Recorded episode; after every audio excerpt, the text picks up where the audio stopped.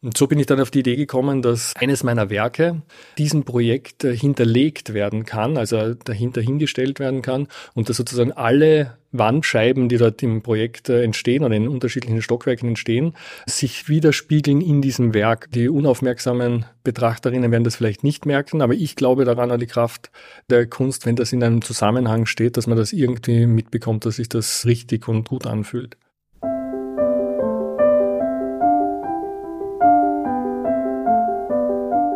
Kunstblick, der Podcast rund ums Sammeln.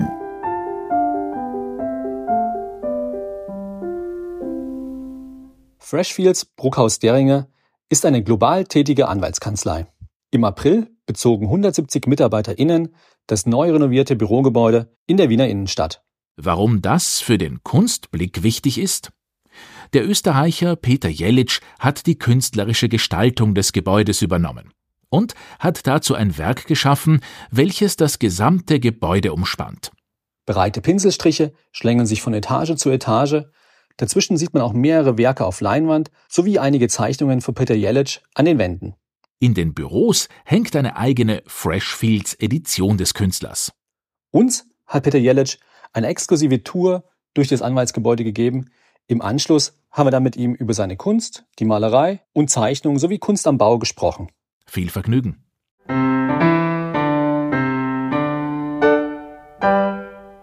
Ja, das war bei mir ein relativ langer Weg eigentlich, weil das jetzt nicht äh, vorgegeben war, dass ich Kunst studiere. Ich habe Tischler gelernt und retrospektiv gesehen erkläre ich mir das immer so, dass mein damaliger Chef in der Tischlerei eine kleine so regionale Kunstsammlung hatte.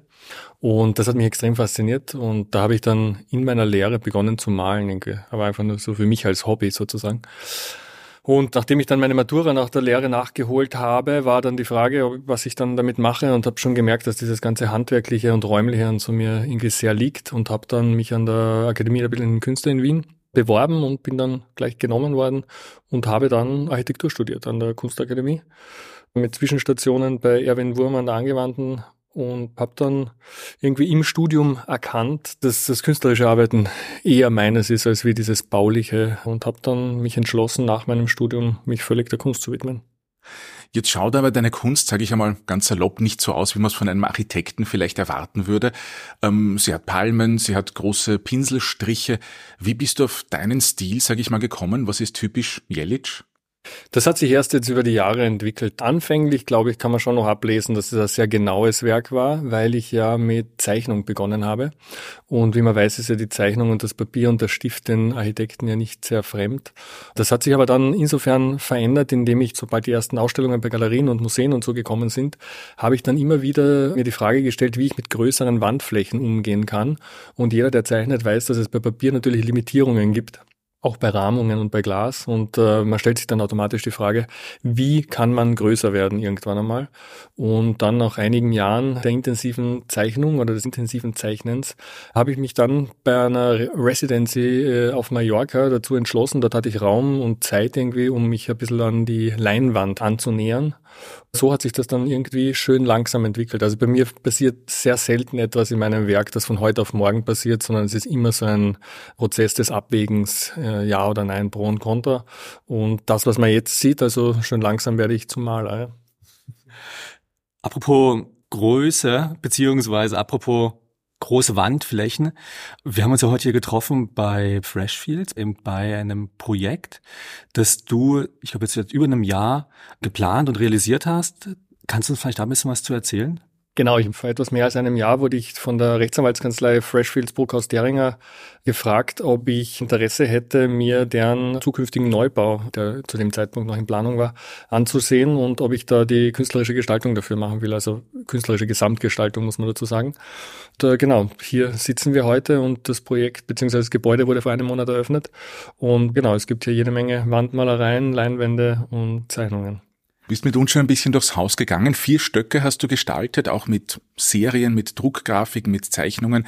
Auffallend sind die großen Wandgewälde. Ich glaube, über 140 Quadratmeter circa wurden von dir gestaltet, großteils in Blau, in den Farben des Unternehmens oder so circa in den Farben des Unternehmens, auch in Grau. Wie kann man sich da den Werkprozess vorstellen? Ist das einfach ein Kunstwerk, das du hinwirfst und sagst, okay, mache ich halt ein bisschen größer und zieh's auf vier Stockwerke auf? Oder denkst du beim Arbeitsprozess schon irgendwie, okay, das muss jetzt an eine große Wand, das braucht eine andere Wirkmächtigkeit? Also das ist natürlich ein langer Prozess, also wie ich schon gesagt habe, dass das äh, ein Jahr lang äh, auch Vorlaufzeit hatte. Da kommt mir wieder meine Ausbildung zugute, glaube ich, dass ich sehr gut Pläne lesen kann, natürlich als gelernter Architekt und eben auch Modelle bauen. Und das ist so mein Werksansatz, den ich auch bei Wandmalereien im kleineren Maßstab mache, also auch bei Werken in Museen, messe ich mir die Wände aus oder lasse mir die Pläne schicken und baue dann so kleine Modelle im Originalmaßstab und bemale dann einmal die Modelle und dann schaue ich mir die einzelnen Blickachsen und dergleichen an, präsentiere das dann in den meisten Fällen. Und so war das jetzt auch hier bei Freshfields, dass ich alle Stockwerke, die für mich relevant waren, dieses Gebäudes nachgebaut habe, in einem sehr großen Maßstab. Also ich hatte so ein Modell äh, im Atelier stehen, das äh, so circa meine Körpergröße hatte mit 1,90 Meter und habe dann geschaut, welche Zusammenhänge gibt es in dem Gebäude, die man vielleicht danach gar nicht mehr erkennt, aber man sie vielleicht spürt, wenn die Kunst sozusagen doch zusammenhängend ist in diesem ganzen Projekt. Und so bin ich dann auf die Idee gekommen, dass eines meiner Werke diesem Projekt äh, hinterlegt werden kann und dass sozusagen alle Wandscheiben, die dort im Projekt entstehen oder in unterschiedlichen Stockwerken entstehen, sich widerspiegeln in diesem Werk. Es gibt dieses übergeordnete Konzept dieses Werkes, das dann sich durch alle Stockwerke durchschlängelt. Man wird es nicht äh, oder die unaufmerksamen Betrachterinnen werden das vielleicht nicht merken, aber ich glaube daran an die Kraft der Kunst, wenn das in einem Zusammenhang steht, dass man das irgendwie mitbekommt, dass sich das richtig und gut anfühlt. Gibt es dahingegen vielleicht von den AnwältInnen hier im Haus schon Rückmeldungen, dass die sagen, okay, ich fühle mich jetzt anders umgeben von deiner Kunst, arbeitend mit deiner Kunst? Ja, tatsächlich. Also ich habe nur positive Rückmeldungen bekommen. Man muss sagen, das ist ein Unternehmen mit sehr vielen Mitarbeiterinnen, muss auch nicht jedem gefallen und jeder gefallen, aber in diesem Falle jetzt sind alle extrem positiv auf meine Kunst anzusprechen, muss man sagen. Bei der Baustelle, das war sehr interessant. Das war mein erster Tag, wo ich sozusagen die erste finale Wandmalerei dann hier gemalt habe. Und witzigerweise sind dann bei dieser Wandfläche im Dachgeschoss im Restaurant haben dann auch gerade die Tischler zu arbeiten begonnen. Und das liegt mir natürlich irgendwie, weil dort habe ja auch ich einmal begonnen. Und jetzt stehe ich da auf der Leiter und verwirkliche ein riesiges Kunstwerk für internationales Rechtsanwaltsunternehmen. Und das war so ein Team von fünf unterschiedlichen Tischlern und die waren irgendwie zwischen Begeisterung und völliger Abstoßung. So einer hat gefragt, ist das schon fertig? Der andere war aber mega begeistert und irgendwie, das sind so und so viel zeichnet und sowas. Und ähm, also es spiegelt natürlich auch irgendwie so gesellschaftlich etwas wider, wie Kunst wahrgenommen wird. Und es gefällt mir sehr, wenn ich wieder ein bisschen gegroundet werde durch solche Reaktionen natürlich. Ja.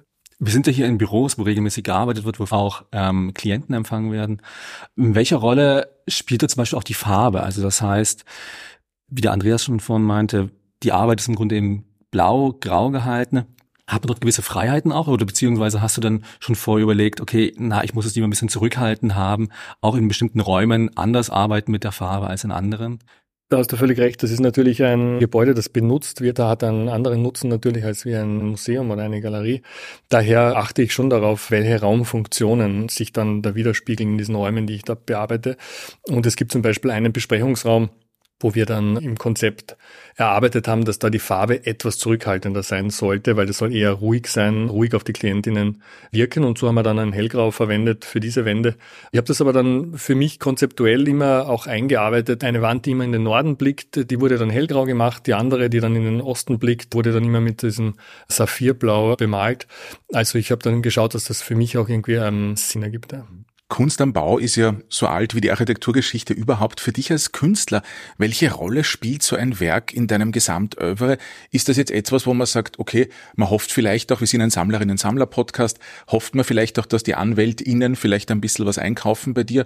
Oder hat man eine große Werbefläche und sagt, gehen Sie dorthin, da sehen Sie was von mir?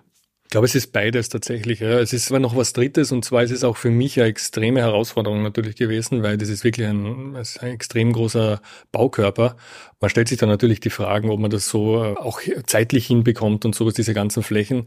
Wir haben ja eben nicht nur Wandmalereien, wir haben hier auch insgesamt 15 Papierarbeiten, die hängen. Wir haben insgesamt rund 10 Leinwände und dazu gibt es noch eine ganze Editionsserie, die exklusiv für Freshfields gemacht worden ist, die mittlerweile 80 Stück beträgt.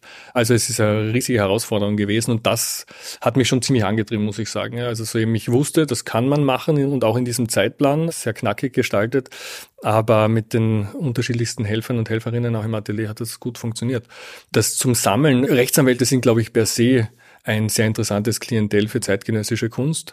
Daher ist das natürlich ein Nebeneffekt, der natürlich auch spannend ist. Und ein Gebäude im öffentlichen Bereich zu haben, das von mir gestaltet worden ist und dann auch noch Wandflächen hat, die durch die Schaufenster auf den Gehsteig sozusagen oder vom Gehsteig aus betrachtet werden können, auch am Wochenende und sowas. Das ist natürlich genial. Ja. Was mich noch interessieren würde, du hattest vorhin erwähnt eben, dass du nur oder dass es natürlich auch gewisse Herausforderungen gab bei der Umsetzung von dem Projekt. Aber wie kann man sich das vorstellen? Das heißt, hier ist im Grunde Baustelle in dem Gebäude und du bist dort regelmäßig vor Ort und arbeitest an dem Werk oder hast du dann auch nur zu gewissen Zeiten irgendwie dran arbeiten können? Wie war das? Ja, das war ziemlicher zeitlicher Aufwand, ehrlich gesagt. Ähm, das Projekt, also als das eben konzeptuell begonnen hat und ich an, an dem Modell und so gearbeitet habe, das war natürlich ausschließlich im Atelier. Dann gab es Präsentationen in deren alten Headquarter im ersten Bezirk. Und Baustelle ist zwischenzeitlich natürlich schon voll angelaufen.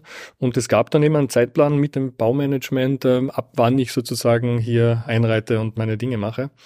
In der Zwischenzeit, eben bevor ich hier zum Malen beginnen konnte, habe ich natürlich im Atelier einmal alles fertig gemacht oder probiert fertig zu machen, was dann gehängt wird im Gebäude, also alle Papierarbeiten und Leinwandarbeiten.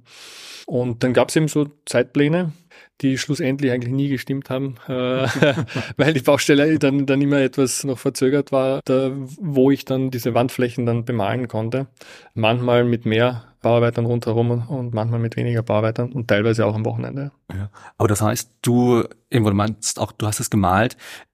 Es gab im Grunde auch vom Prozess her quasi Projektionen oder so etwas und dann hast du ausgehend von der Projektion auf die Wand eben dort mit dem Pinsel das tatsächlich aufgetragen. Also jetzt nicht irgendwie gerollt oder so etwas oder jetzt nicht irgendwie, dass da was geklebt worden ist, sondern ist tatsächlich alles gemalt über die vier Stockwerke. Genau. Der Prozess äh, läuft folgendermaßen ab. Also zuerst gibt es einmal Entwurfskizzen von mir im Atelier und diese Entwurfskizzen wurden dann auf die Wandscheiben im Maßstabsmodell aufgemalt tatsächlich. Und wenn das dann gepasst hat, und da hat es unterschiedliche Ausarbeitungen gegeben und unterschiedliche Phasen, wenn dann das finale Ding ausgewählt worden ist, dann wurde das abfotografiert. Dieses Foto diente dann als Grundlage für die Projektionen, wenn ich dann hier vor Ort gemalt habe. Abschließende Frage Kunst am Bau, dein Kunstwerk ist fertig. Was hoffst du, macht es mit den Mitarbeiterinnen, mit den Kundinnen hier?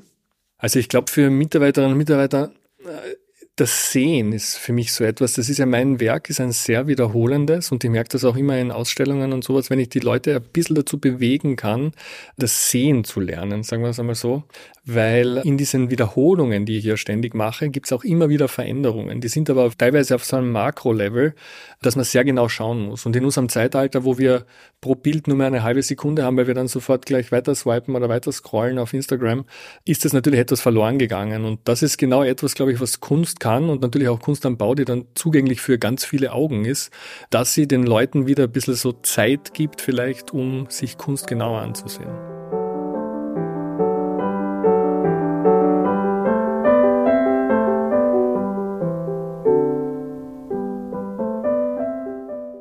Der Künstler Peter Jelic war unser heutiger Gesprächspartner.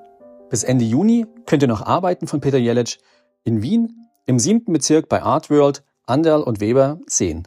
Im Sommer ist Jelic dann bei dem spannenden Projekt Raising Flags dabei, bei dem sich KünstlerInnen mit dem Thema Flagge auseinandersetzen. Und im Oktober wird Peter Jelic dann eine neue Edition mit Collectors Agenda herausgeben. Mit Florian Langhammer von Collectors Agenda haben wir schon in einem anderen Podcast gesprochen. Klickt euch also mal durch unsere alten Folgen durch und auch durch unsere Kunstblick-Sammlung, die stetig erneuert wird. Am 14. Juli findet die Auktion im Wiener Dorotheum statt. Mehr Infos dazu findet ihr auf unserer Website www.kunstblick-podcast.com.